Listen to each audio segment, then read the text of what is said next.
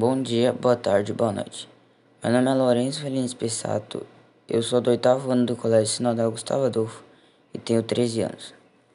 Nesse podcast eu vou falar um pouquinho sobre os Estados Unidos, que é um conteúdo que nós estudamos no segundo trimestre na disciplina de Geografia.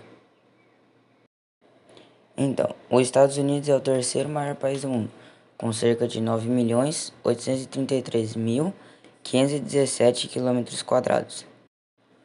Ao norte ele faz fronteira com o Canadá e ao sul com o México, e é banhado pelos oceanos Atlântico, Pacífico e Glacial Ártico. Do ponto de vista físico, o território é dividido em quatro grandes unidades. Ao leste, é, o relevo apresenta planaltos desgastados. A oeste estão as cordilheiras. No centro encontram as planícies e no litoral planícies formadas por terrenos sedimentares. No subsolo dos Estados Unidos se encontra uma grande variedade de recursos minerais e energéticos, como petróleo, gás natural, ferro, alumínio, cobre, entre outros. Os Estados Unidos produzem cerca de 80% da energia que consomem, e sua principal fonte é o petróleo. O avanço da tecnologia, possibilitou que se descobrisse uma, uma nova rocha chamada xisto.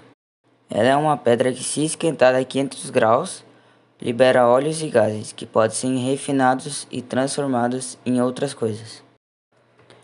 A indústria e a agricultura dos Estados Unidos são uma das mais produtivas e modernas do mundo, que juntamente com a infraestrutura são fundamentais na organização do espaço estadunidense.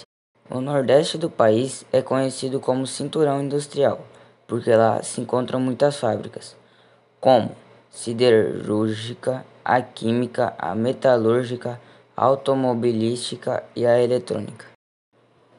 Por causa da concorrência com os carros japoneses e por outros produtos asiáticos, no ano de 1980, as indústrias do Nordeste dos Estados Unidos foram se apagando e o cinturão que era conhecido como industrial ficou conhecido como enferrujado. Porém, já na década de 1990, essa região já retomou a liderança em alguns setores. Bom, temos a região do Vale do Silício, que se encontra na Califórnia.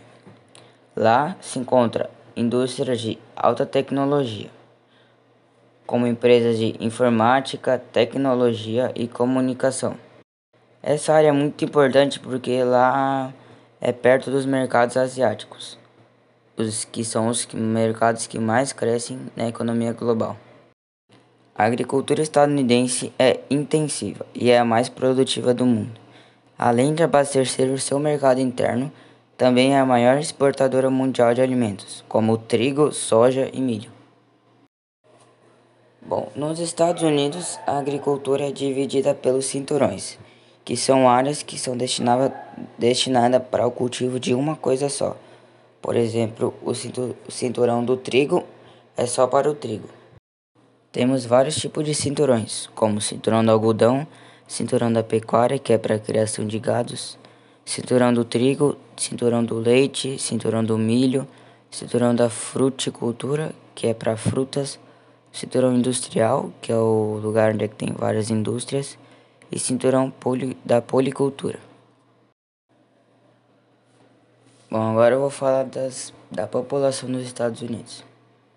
É a terceira maior do mundo com 328 milhões de habitantes, e cada ano chega mais imigrantes.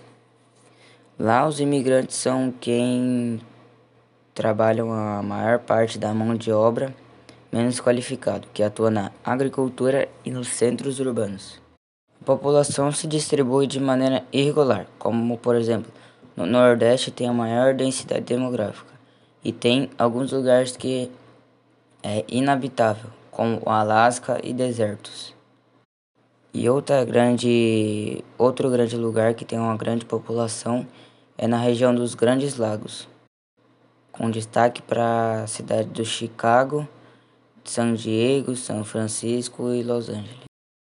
Como os Estados Unidos é um país muito bem desenvolvido, vários imigrantes querem morar lá. Porém, muitos deles são pobres e não têm a documentação necessária para viver lá. Por isso, muitos entram ilegalmente.